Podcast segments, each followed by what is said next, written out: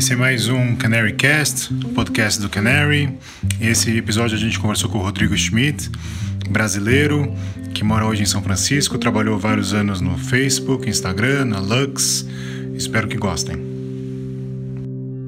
Olá, aqui é o Marcos Toledo, do Canary. É, a gente está mais um Canary Cast. Hoje eu vou falar com o Rodrigo Schmidt. Estou é, aqui em São Francisco com ele.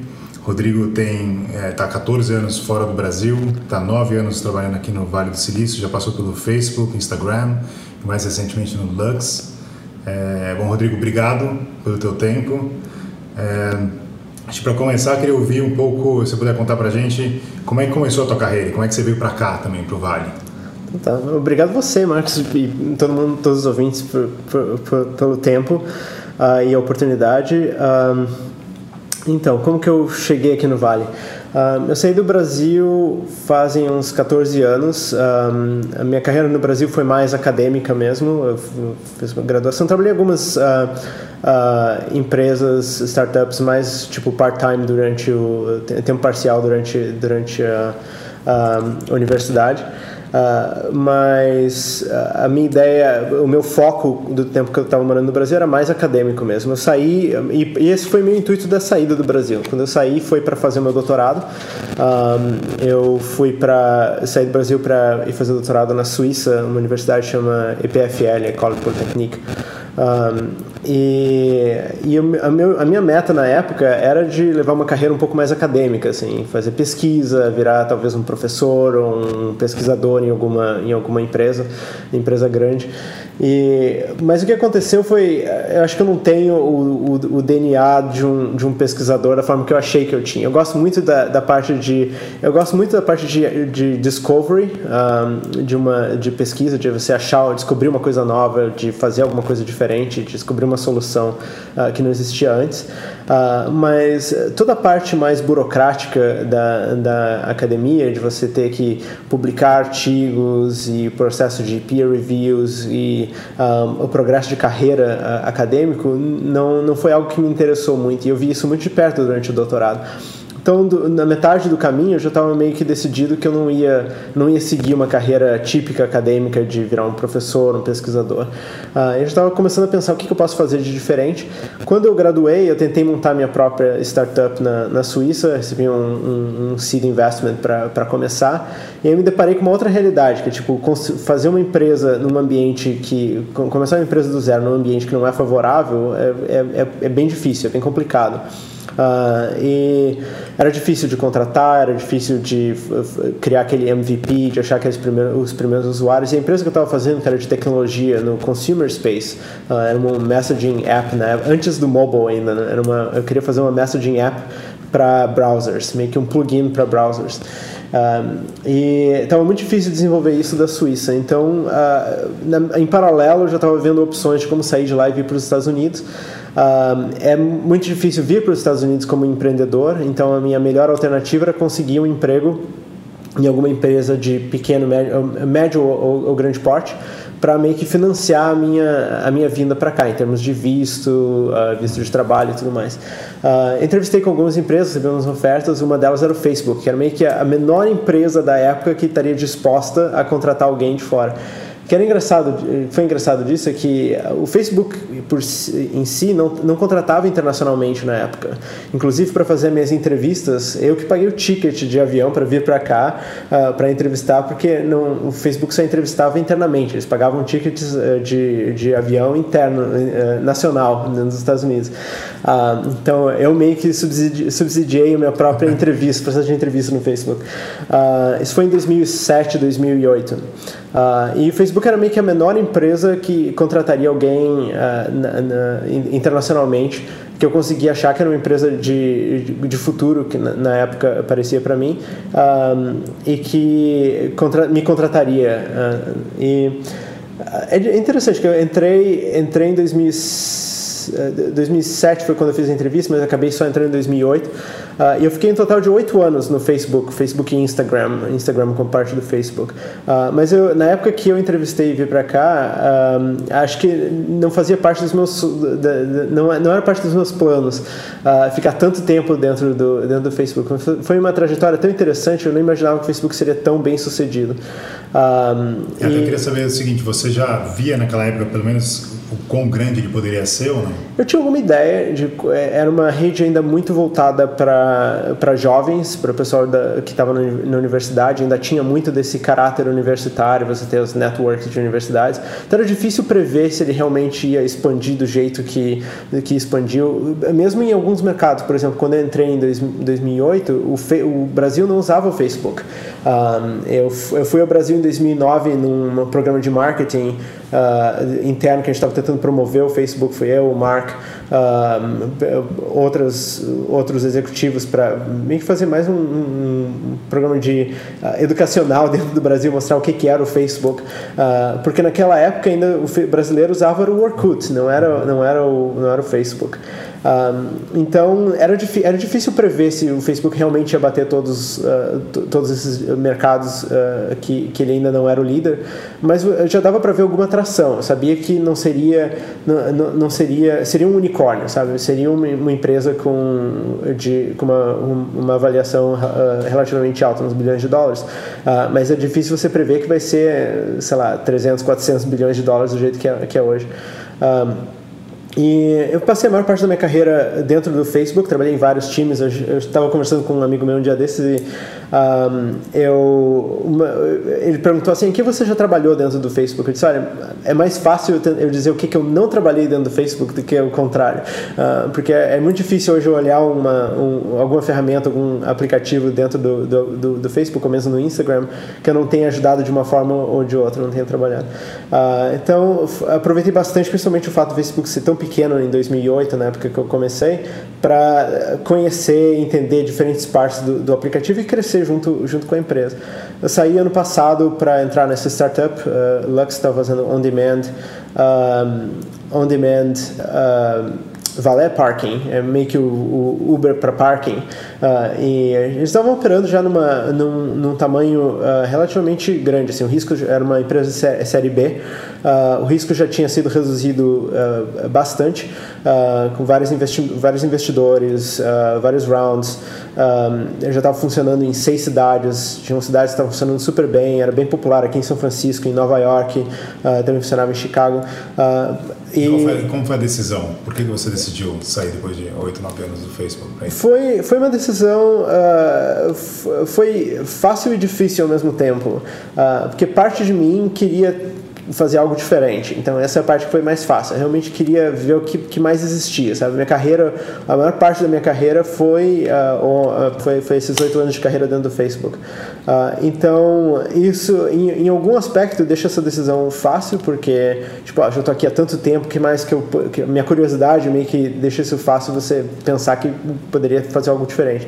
Um, e ao mesmo tempo deixa difícil, deixa, faz uma decisão difícil, porque você já tem tanto, uh, tanto eh, capital social, ou conhecimento e contexto interno de como aquela empresa funciona, que você pode usar isso como leverage para o seu próprio impacto, uh, que você não tem você não tem certeza que você vai conseguir ser tão bem sucedido em algum outro espaço que você não tem tanto contexto. Uh, mas no final das contas me pareceu ser um a Lux em, em, em, em particular um, era um grupo bem interessante de, de executivos, um, pessoas com bastante conhecimento vindas de outras empresas não tinham.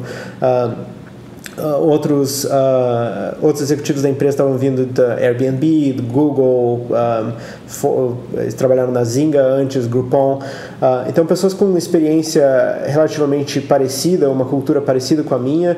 Um, era um mercado interessante, toda essa parte de on-demand e logística é algo que, que eu gosto bastante.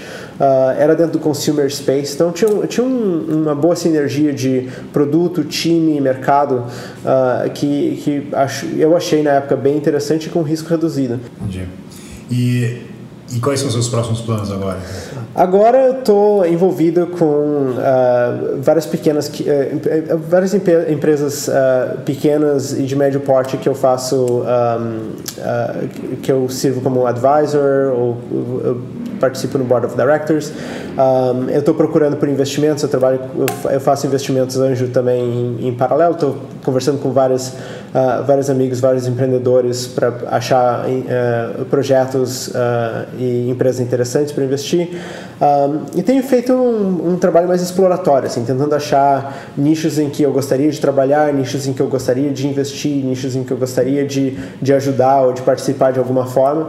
Uh, então eu tenho passado meu, meu tempo mais recente, é, é mais recentemente, é, é, fazendo isso, esse trabalho de exploração do que está acontecendo uh, em empreendedorismo aqui no Vale e também em paralelo no, no, no, Brasil, e tentando identificar áreas em que eu gostaria de, de, de trabalhar ou ajudar de alguma forma. Legal. E até sobre, ainda a sua experiência no, no, no Facebook e no Instagram, como é que é trabalhar com caras como o Mark Zuckerberg e depois o, o Kevin e o Mike Krieger, é, que são, sei lá, super jovens também, super uhum. bem-sucedidos. Tem alguma. São personalidades completamente diferentes. Um, ehm, e eu Bom, eu, eu, a primeira dos três, o primeiro com quem eu tive contato foi foi com o Zuck, mas ao mesmo tempo foi que eu tive uh, menos contato. Meu contato direto com o Zuck foi nessa época de 2009, quando a gente foi juntos ao Brasil para fazer a parte de marketing e crescimento do, do Facebook no Brasil. Uh, mas eu não trabalhava direto com, com ele. Assim, o Facebook já era grande o suficiente, a minha área era, era diferente da, da o Zuck já estava trabalhando mais com a parte de, uh, de executiva da empresa de mais alto nível, então ele não cuidava, cuidava não somente do produto de engenharia, mas também na parte de financeira, a gente estava preparando para IPO, parte de, uh, de sales também, que a gente estava começando a vender, monetizar mais e mais uh, o nosso advertising, uh, nossos, os ads dentro da nossa, da nossa plataforma. então, eu trabalhei em alguns projetos que tinham um vínculo um pouco mais direto com o Zuck. Nesses casos, você faz apresentações regulares com ele e tudo mais. Uh, mas é um pouco mais indireto do que, eu, por exemplo, o trabalho que eu tive com, com, com, com o Mike e com, um, e com o Kevin. Uh, mas as personalidades deles são bem, são bem diferentes. Tipo, o, o, o Zuck um, ele é bem mais voltado para a parte. O background dele é mais é, como eu vejo ele mais como um engenheiro uh, e ele e ele tem um, ele tem muito da cultura do Facebook reflete a, a personalidade dele, assim, a parte de fo foco, foco, no impacto, um, uh, move fast, break things e quando Deixa eu ver.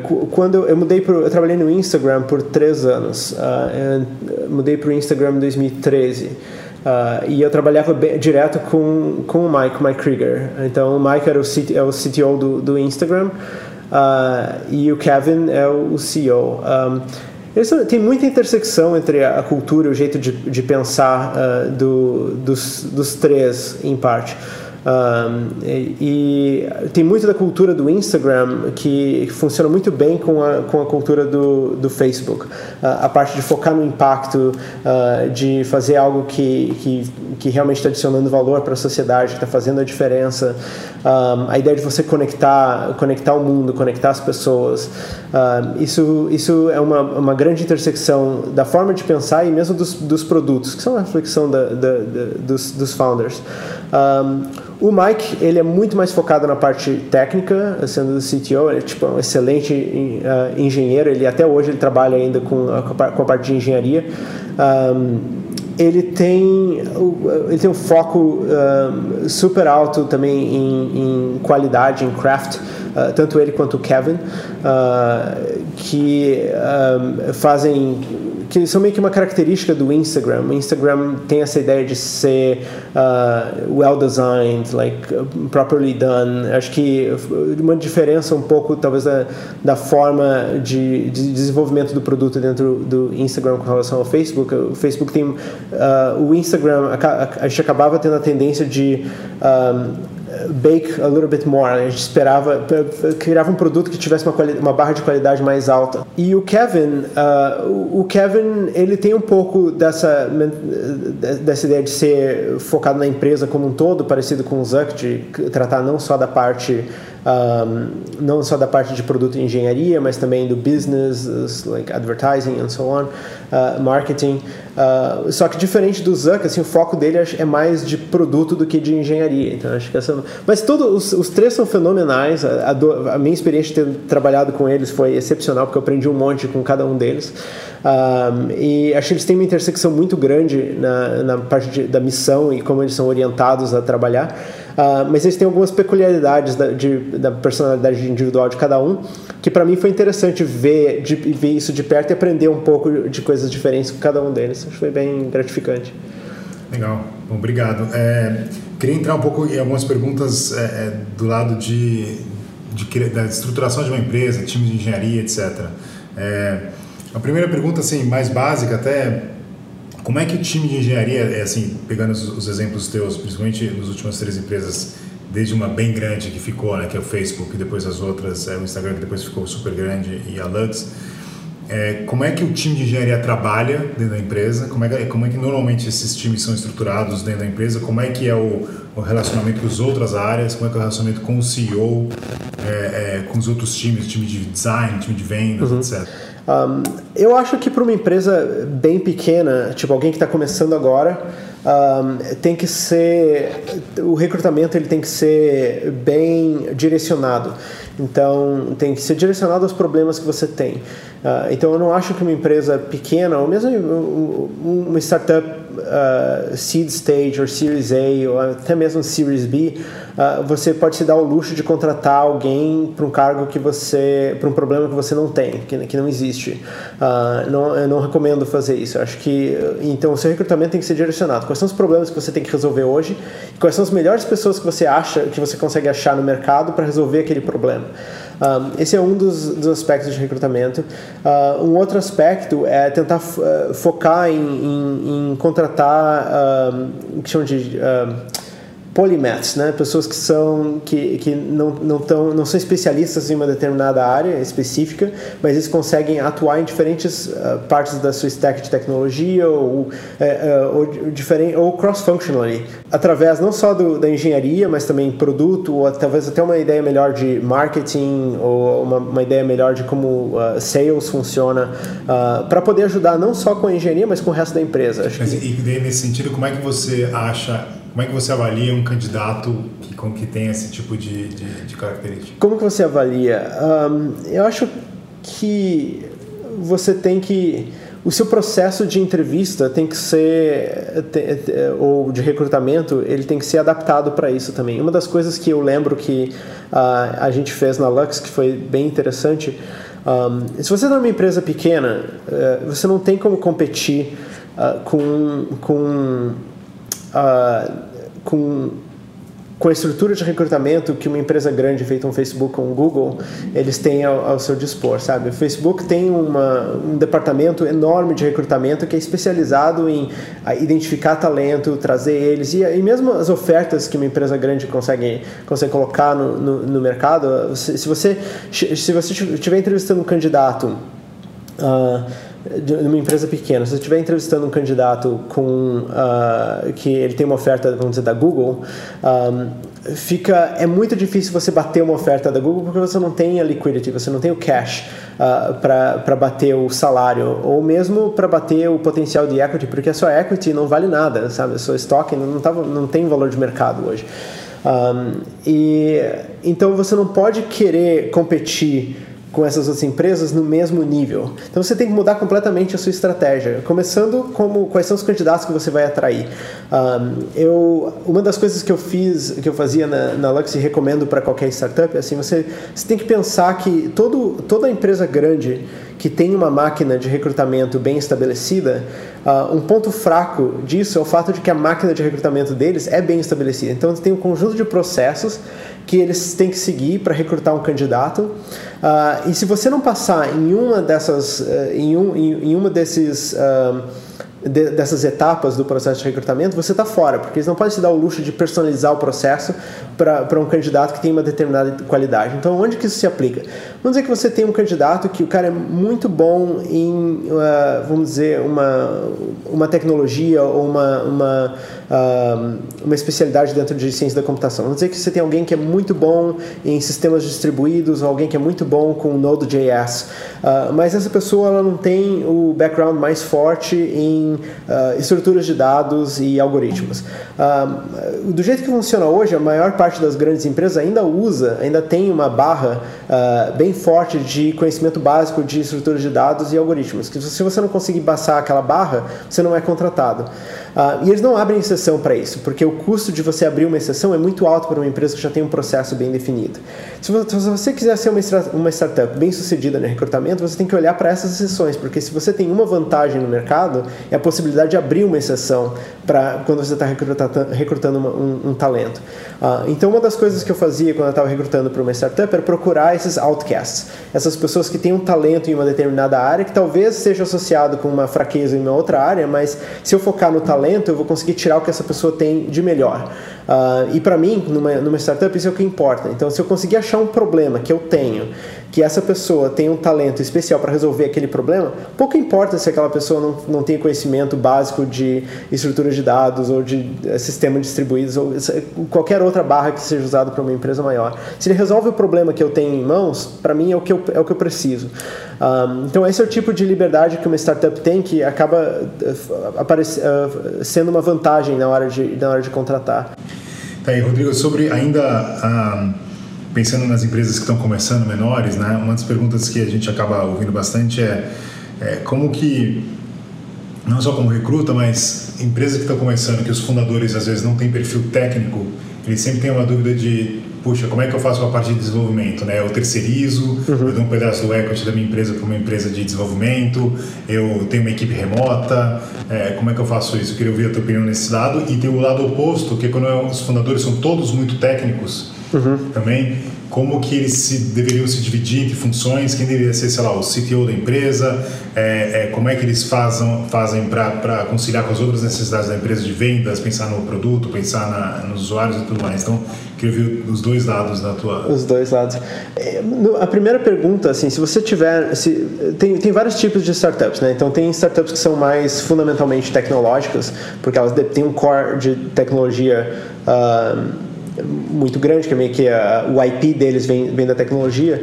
Uh, nesse caso em, em, específico, eu não recomendo, uh, eu não recomendo fazer um outsourcing, uh, eu não recomendo ter um time remoto. Eu acho que a melhor estratégia, se seu core, se seu IP, se seu intellectual property, ela, ela, ela vem da tecnologia, Uh, então acho que o seu uh, já, a minha maior recomendação seria você já ter um co-founder técnico desde o início uh, porque você precisa ter alguém dentro da empresa que tenha que que está que tem o, o, o, incentivo de ownership, né, de se sentir dono daquilo ali, e que tem o background naquela área específica que é, que é fundamental para o seu negócio. Uh, eu já acho que as dificuldades começam se você tentar montar uma empresa de tecnologia com founders uh, que, que não são técnicos. A minha primeira recomendação seria, se você tem um ou dois founders que não são técnicos, quer criar uma empresa na parte de tecnologias, ache um terceiro founder técnico uh, para ajudar. Eu começaria aí. se a empresa não tiver Bom, e aí daí você, você expande, né? À medida que você vai crescendo, crescendo o seu time, é importante ter um, uma fundação básica te tecnológica muito grande. Então, para você conseguir ter isso, eu não recomendo você fazer outsourcing, porque uma vez que você está fazendo outsourcing, você perde o controle do desenvolvimento, então você não vai ter controle de como a sua intellectual property está sendo criada. Uh, e eu também não recomendo ter times remotos, porque eh, eu já trabalhei com vários times remotos. Eu ajudei a começar o Facebook Seattle ajudei a começar. Eu comecei o Instagram New York. Uh, e se você tem um time remoto desenvolvendo, desenvolvendo isso, você ou você perde um pouco do controle, porque isso vai ser executado autonomamente longe do resto da empresa, ou para você ter um controle mais, uh, uh, para você ter um controle um pouco mais forte, você vai acabar sendo ineficiente, porque você, para cada tomada de decisão, você vai ter que fazer uma phone call, uma video conference. Um, então eu só eu, eu recomendo em, em, casos mais de, core, de coração tecnológico, uma empresa com uma tecnologia mais forte, que você crie essa fundação inicial próxima E aí, quando você já tem isso pronto, aí você, e você já tem a cultura da empresa pronta, e você já tem pessoas que com, com ownership, com. Que, que, se sintam uh, responsáveis por diferentes partes da tecnologia uh, uh, criadas e, e, as coisas bem fundamentadas no, no, seu headquarters, aí você está pronto para potencialmente expandir para outros outros lugares, porque você já tem um você já tem uma cultura inicial que você consegue pro, propagar mais facilmente. Um, então, é, é, esse é o meu, uh, meu feedback principal para empresas que, como eu falei, assim, se você tem um core, uh, um, um, core tecnológico mais, mais forte. Uh, se você não tem, vamos dizer que você está fazendo uma empresa de, sei lá, entrega de uh, entrega de comida ou entrega de compras. Uh, então, o, o, o, core dessa empresa não é necessariamente a tecnologia, depende um pouco da ferramenta de, de logística que você está usando por trás, mas se você quer fazer um bootstrap dessa empresa, vamos dizer, a Amazon, quando ela começou, não era, o core delas não era uh, tecnológico. E até onde eu sei a história no início, o Jeff Bezos e os primeiros funcionários da empresa, acho que eles faziam estocagem, compravam os livros manualmente, iam até a, a, a, a bookstore, compravam os livros, tocavam em casa e fazer um shipping uh, direto, assim. Então era um trabalho bem mais manual. Então, no início, o core da, da, da, de uma empresa dessas não é necessariamente tecnológico. Então, uh, você tem menos a necessidade de ter, aquele, uh, de ter aquela parte de tecnologia in-house. Uh, nesses casos, assim, eu, eu acho que existe a possibilidade de você fazer um outsourcing um, e, e, dois uh, ter um time ter um time remoto. Um, o meu parte do meu feedback nisso é só tomar um pouco de cuidado assim qual é a evolução que você quer que essa empresa tenha também. E prestar atenção em sinais de quando é que essa empresa está virando uma empresa de tecnologia. Uma coisa boa que a, que a Amazon fez uh, foi que à medida que eles foram evoluindo e virando mais e mais e mais uma empresa de tecnologia eles foram criando mais essa fundação local de como eles estão e, e muito do desenvolvimento tecnológico da Amazon aconteceu in-house não foi outsourced. Mesmo que eles tenham outsourced alguma coisa no início, quando eles realmente resolveram se tornar uma empresa de tecnologia, eles trouxeram tudo in-house. Então é muito importante, mesmo que você não seja uma empresa de tecnologia, mas à medida que você cresça, se você vê que você está virando uma empresa de tecnologia, então talvez seja um momento de você romper com esses paradigmas anteriores que ajudaram você a crescer até o momento onde você está e criar um novo paradigma de ser uma empresa de tecnologia. E nesse caso, você volta a ter aquele uh, padrão inicial que eu comentei, você vai querer criar in-house, próximo do seu headquarters, próximo da, da, liderança da empresa, criar aquela fundação de não só de cultura, mas fundação tecnológica, antes de fazer uma expansão para outsourcing ou uh, para um uh, escritório remoto. E daí nesse momento dessa empresa, nesse exemplo, é, como é que você acha que é o, a característica daí dos fundadores que eles têm que buscar num CTO, né, na pessoa que vai liderar esse esforço interno de desenvolvimento? Um, volta aquela parte de recrutamento assim ainda mais uh, ainda mais forte na parte de ser alguém que é um polymath alguém que consegue trabalhar uh, que tem interesses múltiplos que consegue entender não só a parte de tecnologia mas também o resto da empresa qual é o negócio em que eles estão qual é o uh, como é que funciona a estratégia de produto. Você quer que o seu CTO seja muito bom tecnicamente mas também tenha um, um, um conhecimento razoável nas outras partes da empresa. Você não quer ter um CTO que seja isolado só na parte técnica. Você não... E acho que isso vale não só para o CTO, mas todo o resto do seu exec team. Você quer ter um exec team que tenha meio que uma, uma boa intersecção das suas, uh, do, dos seus uh, conhecimentos. Então, por exemplo, se você é o cara de, uh, se você é o CTO, o seu core, a sua, o seu pilar principal é a engenharia, mas você também tem a obrigação de ter um bom conhecimento do marketing, um bom conhecimento de finança, uh, porque você é parte do exec team, você é responsável pelo, pela empresa como um todo. Uh, se você é o, o, CFO, o Chief uh, Financial Officer, então o seu, o seu pilar principal é a parte de finanças, mas você tem que entender também como é que a tecnologia funciona, como é que o produto funciona. Então isso vale não só para o CTO, mas todo, todo o seu exec team tem, que ter uma, tem, tem que ter uma visão um pouco mais ampla do que só a área imediata que eles são responsáveis.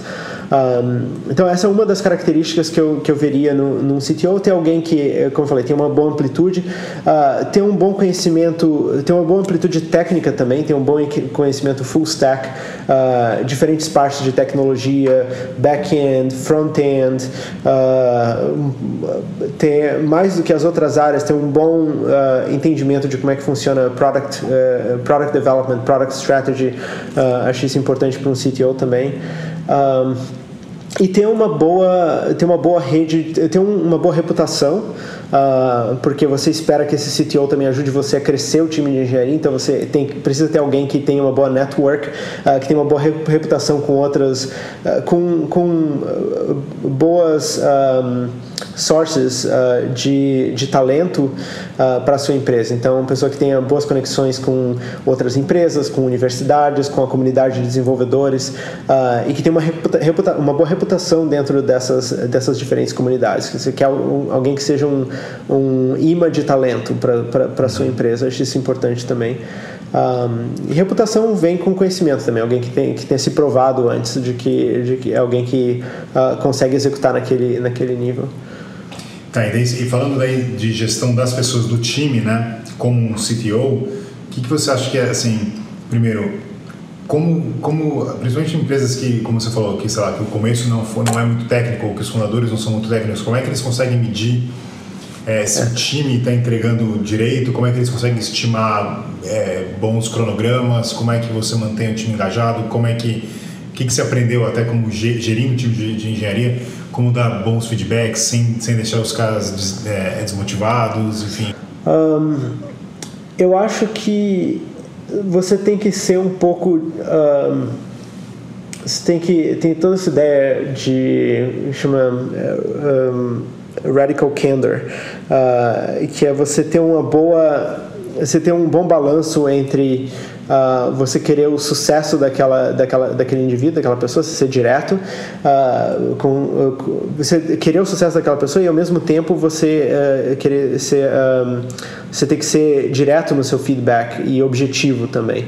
Um, então esse que é o radical candor. Você não, você não pode. A minha recomendação é que um, tem ou antes mesmo da minha recomendação, acho que uh, existem vários, uh, várias armadilhas que, que é muito fácil de um empreendedor novo ou para um CTO novo cair. Uma delas é você ser, too, ser muito cândido no seu feedback. Né? Então você um, preza muito mais uh, o seu relacionamento com aquele indivíduo do que você preza o sucesso da empresa ou a, a, como as coisas a execução do, do, do, do seu, do, do seu time. Uh, então essa armadilha que acontece é você não acaba não dando o feedback que você precisa dar. Toda, se tem alguém que não está executando muito bem, mas você sempre olha para o lado positivo, ah, o copo está meio cheio, não está meio vazio, acho que existe uma chance de que essa pessoa ainda vai dar uma volta por cima e vai melhorar, eu vou continuar dando, doando meu tempo para ela, vou continuar ajudando uh, e as coisas vão se resolver. Então essa é uma armadilha, por quê? Porque um bom gerente, na realidade, ele, ele gasta mais do seu tempo com aquelas pessoas que são boas, ele deveria gastar mais do seu tempo com as pessoas que são boas do que, do que o contrário, que as pessoas que são ruins. Então cada vez que você perde mais do seu tempo ajudando alguém que está tendo dificuldades, mais você está se oferecendo como uma, uh, uma muleta para aquele indivíduo continuar uh, tendo uma performance medíocre. Então você não está ajudando a empresa e você não está ajudando o indivíduo também, porque ele não está crescendo com isso. Uh, então essa é uma armadilha. Então, então aí a outra armadilha oposta então é, é, o seguinte, eu, eu não, então a conclusão é de que eu não posso ser tão cândido assim. Uh, então eu tenho que ser super direto, a pessoa não está executando, eu vou lá e vou dar uma chicoteada nela e ela vai melhorar. Um, e esse é o outro, é um outro extremo, que é o lado de você ser só um, um asshole, você está sendo um idiota. Uh, então você, a, a, pessoa que não está funcionando muito bem, a primeira vez que ela tem uma, vai ter uma, uma uma recaída de performance ou não, não tomou uma atitude correta, você vai lá e desce a mão, desce chicote, ou você fa fala publicamente que aquela pessoa está tendo uma performance horrível, ou você uh, trata aquela pessoa com, uh, com falta de respeito, ou descaso, ou diz, ah, você não é uma... Uh, os piores casos seriam assim, você fazer um shame público, dizer assim, ah, esse tal indivíduo fez um trabalho horrível, vamos melhorar a nossa performance, vamos fazer melhor do que isso. ou você está num one-on-one mesmo e tratar aquela pessoa com falta de respeito, não tentar entender o que está se passando do outro lado.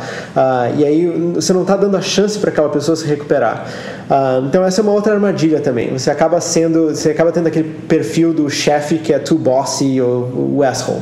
Um, então o radical candor é você ter, você um balanço das duas coisas. Você ser direto no feedback, então você ser objetivo. Então se tem alguém que não está tendo uma performance muito boa, a minha recomendação é você, medida, a primeira vez que você re, reconheceu que está acontecendo um problema, senta com aquela pessoa no one on one e pergunta, olha, tal coisa está acontecendo, não era exatamente o que eu estava um, o que eu estava esperando. Uh, eu realmente esperava que alguém na sua posição, com a sua experiência, com esse determinado problema, tivesse esse resultado aqui e o seu resultado foi diferente.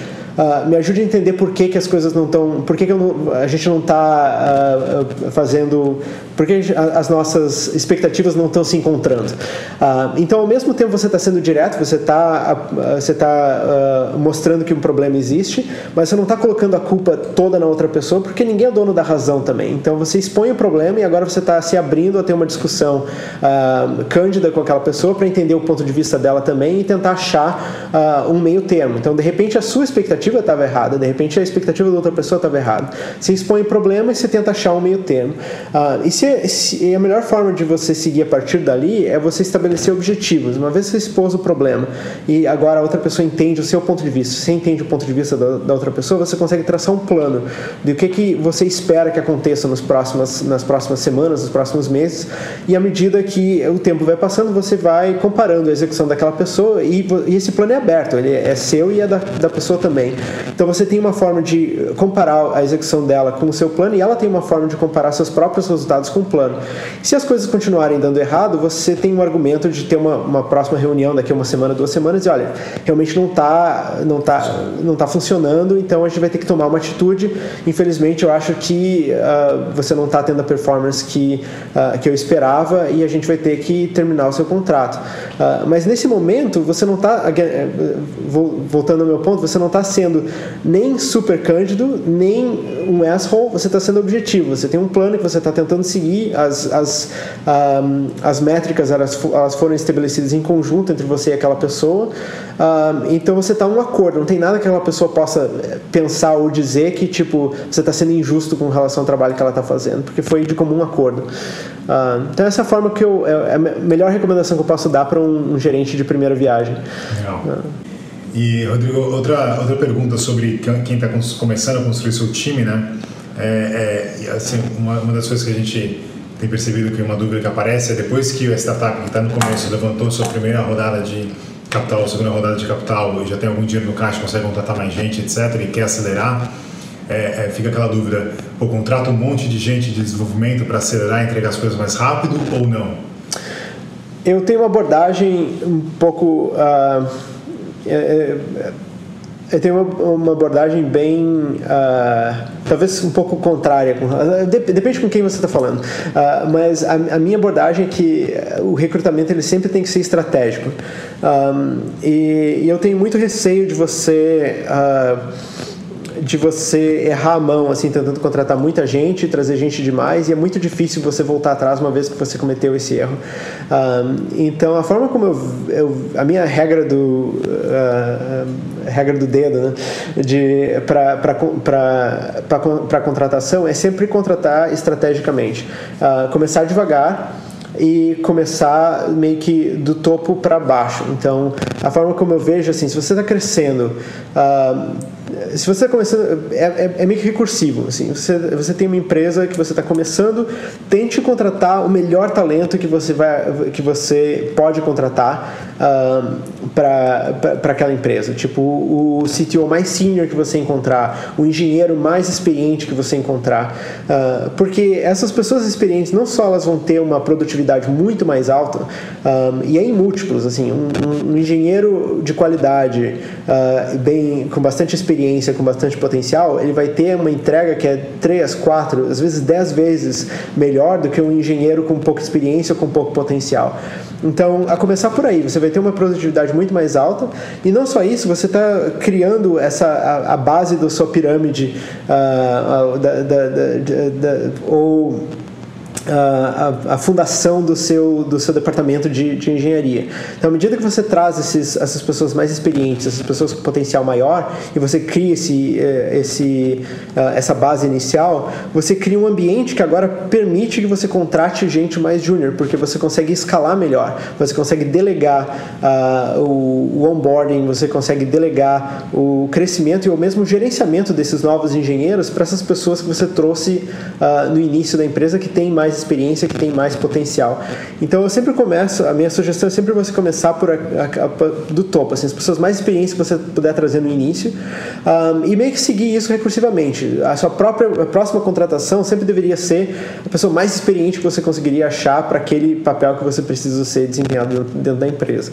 Um, e isso meio que cria um bom ecossistema de, de uh, self, uh, autossuficiente de crescimento. Assim. À medida que a sua empresa está tá crescendo, esses indivíduos vão estar crescendo também, porque eles têm alto potencial. À medida que eles estão crescendo, eles permitem que você contrate ainda mais gente com uh, talvez bastante potencial, mas pouca experiência, que eles vão poder uh, monitorar e uh, fazer o onboarding e ajustar, ajudar no crescimento deles também. Então, você cria um, ambiente bem mais escalável dessa forma, meio que estratégico aos poucos, do que se você simplesmente, ah, eu tenho, eu consegui uma verba de, assim, um, um levantei um milhão, dois milhões de dólares, ah, vou contratar 10 engenheiros de uma vez só. E você abre as portas e contrata, sei lá, os primeiros 10 engenheiros que, que aparecerem. Uh, essa é uma estratégia que para mim é muito arriscada porque você tá, uh, não, não escala. Uh, você vai perder muito tempo dando o fazendo o onboarding dessas pessoas você vai perder muito tempo uh, faz, ajudando elas a, a, se adaptar à cultura da empresa você vai perder muito tempo uh, mentorando elas uh, ou mesmo conhecimento técnico às vezes. Tipo, se você contratar, contratar alguém que não tem a experiência que, que você precisa você que vai ter que perder o seu tempo lá ensinando para aquela pessoa como que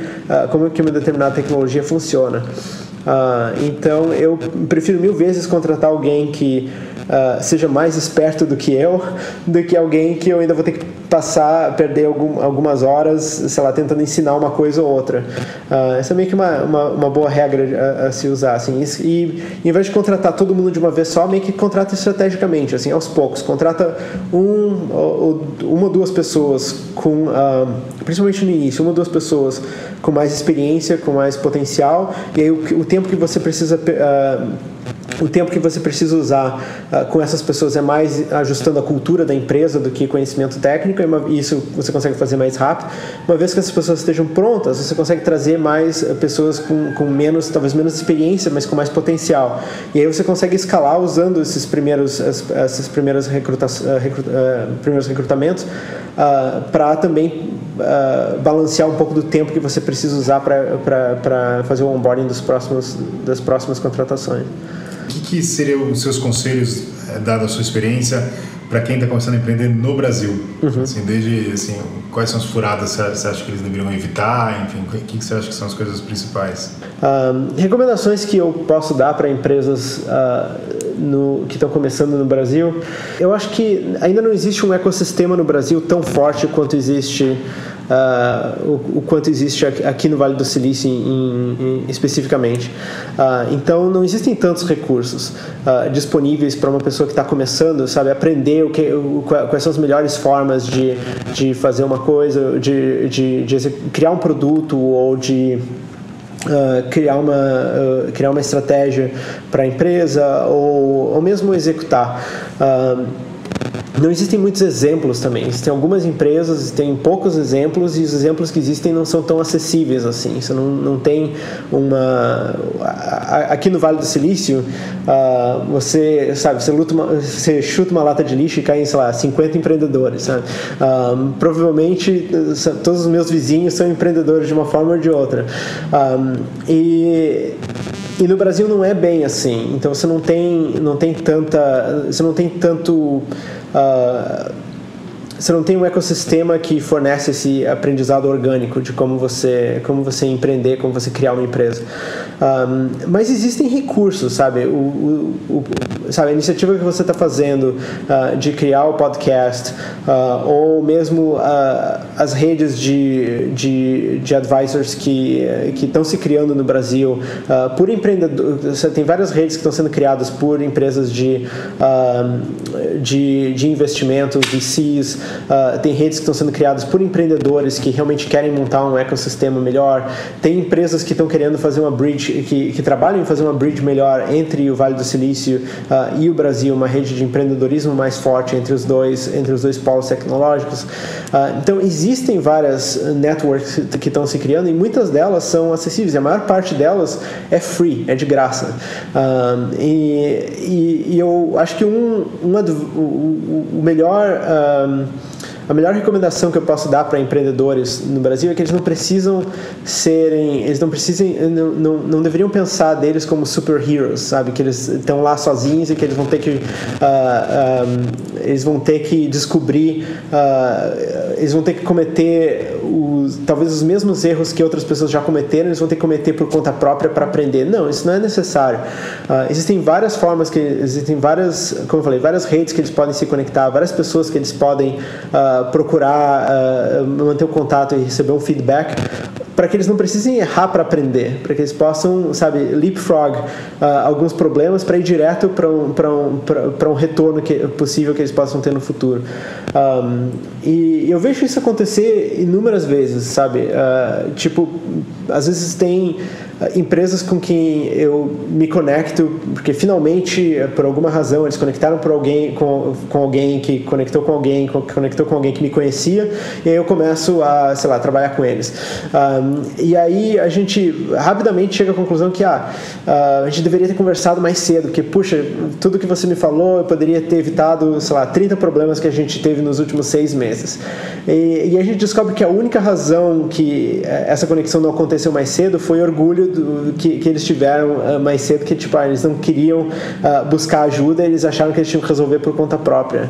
Um, e acho que isso, isso não existe, sabe? As, as empresas mais bem-sucedidas que você vai encontrar, esse, esse, essa, esse mito do, do, do super-herói, ele só existe no, no, cinema, só existe em Hollywood só existe em, em blog posts de, uma, de empresas bem-sucedidas.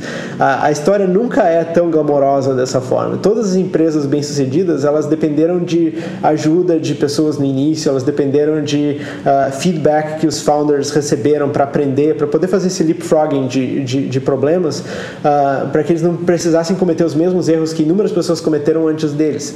Um, então, essa é a minha maior recomendação para o empreendedor brasileiro hoje é isso, assim, é tentar evitar esse mito do, do, do super-herói, que eles têm que errar por conta própria, aprender por conta própria. Não, não necessariamente. Existem vários networks, várias redes que eles podem se conectar para poder, poder aprender em cima dos erros dos outros, para que eles possam cometer, quando eles tiverem que cometer os próprios erros, que esses erros, que esses erros uh, levem eles a, a, a, a, soluções inovadoras, não a reinventar a roda. Sabe? Você não precisa esquecer que a roda foi inventada uh, para reinventar ela, uh, mas é muito interessante se você puder usar a roda, o carro uh, e as rodovias que existem hoje para inventar um carro que é self-driving. Self então, se, o, se, o, se as empresas que estão trabalhando com carros autônomos hoje não levassem em consideração todos os erros que já foram cometidos pelas empresas de de uh, automotivas e de AI, de tecnologia e so on, uh, elas não estariam fazendo a inovação que elas estão fazendo hoje. Então é importante para os empreendedores pensarem nisso, assim, quais são as coisas que eles estão fazendo hoje que estão só reinventando a roda e que eles poderiam evitar fazer isso uh, buscando aprendizado de outras, de outras fontes. Uh, esse é o melhor, melhor feedback que eu posso dar, porque é, um, é, um, é algo que eu vejo consistentemente vindo de, de algumas empresas no, no Brasil. Legal. Muito obrigado. Muito obrigado pelo teu tempo. Foi super legal, super, super útil pra gente. Obrigado.